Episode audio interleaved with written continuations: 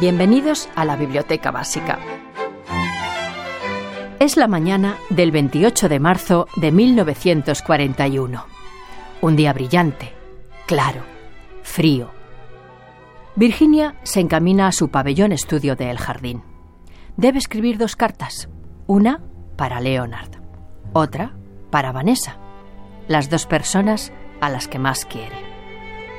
Luego regresa y poco antes de las once y media escribe una última nota a su querido Leonard. Amor mío, tengo la certeza de estar enloqueciendo otra vez.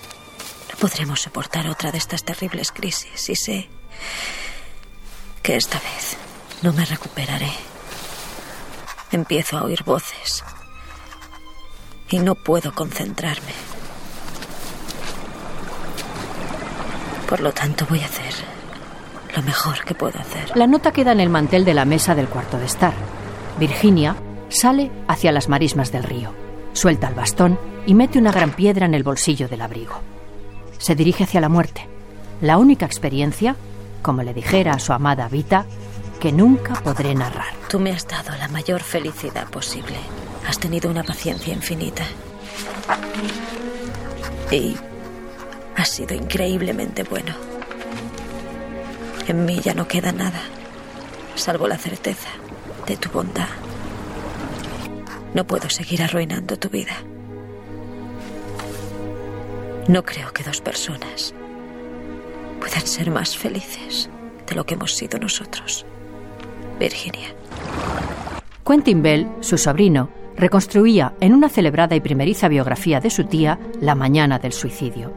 Con ella cerraba un libro, Virginia Woolf, publicado en España por Lumen en 2008 dentro de la colección de memorias y biografías.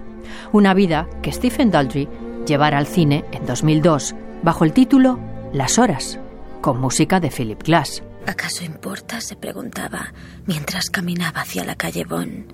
¿Acaso importa que tenga que dejar de existir por completo?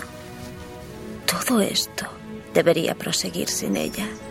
Es posible cesar de vivir. Virginia. Entonces las soberbias interpretaciones de Meryl Streep, Julianne Moore y Nicole Kidman, Virginia. ganadora del Oscar por su papel de Virginia Woolf, impulsaron la reedición de su novela, La señora Dalloway, que inspiraba el film Las Horas. No eres tú la que habla, Virginia. Es un aspecto de tu enfermedad. no eres tú. Es mi voz. No es, es tu mía voz. y solamente es esa voz que oyes. No lo es, es la mía. Pueblo me está asfixiando. Si pensaras con claridad, recordarías que fue Londres lo que te deprimió. Si pensara con claridad, Leonard, podría decirte que estoy luchando sola y envuelta en la oscuridad y que solo yo conozco. Solo yo comprendo mi propio estado. En 2020 es su naturaleza de narradora feminista que, como dijera su amante, Vita Sackville West, le hace estar siempre tomando nota de lo vivido, la que regresa a las librerías. La editorial Tres Hermanas, cumpliendo con el proyecto iniciado en 2018 de ofrecer los cinco tomos que forman los diarios de Virginia Woolf a partir de la edición inglesa de Anne Olivier Bell, nos presenta el tercer volumen, el que recorre el tiempo vivido y anotado entre 1925 y 1930, el marcado por la relación escandalosa entonces entre Virginia Woolf y Vita Sackville West. Un secreto que duró dos décadas sobre el que guionizaba y rodaba Chania Baton en Vita y Virginia. La mente de Virginia es perversamente brillante. Tengo que conocerla. película estrenada en el Festival de Toronto de 2018 y a día de hoy disponible en plataformas de televisión. ¿Por qué cree que sus libros se venden mejor? La popularidad no es señal de genialidad. ¿La conociste? ¡La adoro! Una emoción crea una ola en la mente. Cuando escriba eso es lo que tiene que capturar esa ola. Una relación sobre la que la periodista y escritora Pilar Belver ahondaba ya en 2016 a partir de las muchas cartas que cruzaron las dos protagonistas hasta dar con el título de su novela. A Virginia le gustaba Vita, que pueden encontrar en la editorial Dos Bigotes. un amor tempestuoso que dio como resultado que Virginia escribiera en esos años sus mejores novelas. La señora Dalloway, Las olas y, con el permiso de la propia Vita Sackville West, en la que se inspiró, su novela más brillante, Orlando, también llevada al cine. Orlando, para mí usted es y siempre lo será, ya sea hombre o mujer, la rosa, la perla y la perfección de su sexo. Le ofrezco mi mano. Ah, Archiduque. Es muy amable por su parte, sí. Pero no puedo aceptar. Pero yo... Yo soy inglés. Y usted es mía. Entiendo. ¿Y por qué motivo? Porque la adoro. ¿Y significa eso que le pertenezco?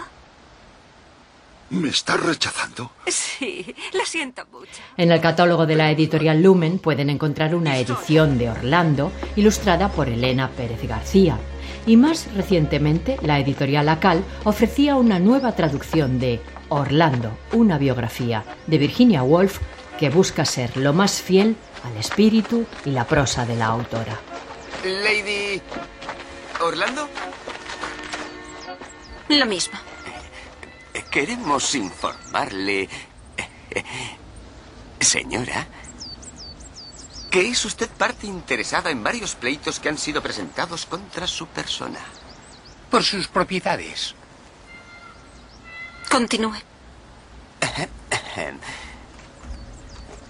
Uno, usted está legalmente muerta y por lo tanto no puede poseer ninguna propiedad. Ah. Bien. Dos, ahora es una mujer. Que es más o menos lo mismo. Sin embargo, hasta que se celebre el juicio, tiene permiso legal para residir en la propiedad en estado de incógnito. O incógnita, como prefiera usted. En fin, lean a Virginia Woolf en 2020 y disfrutarán del placer de leer un gran clásico. Yo puedo ofrecerle una casa mejor que la suya. No le entiendo. Lo confieso. Orlando, para mí usted es y siempre lo será, ya sea hombre o mujer. La rosa, la perla y la perfección de su sexo. Esther de Lorenzo, La Biblioteca Básica, Radio 5.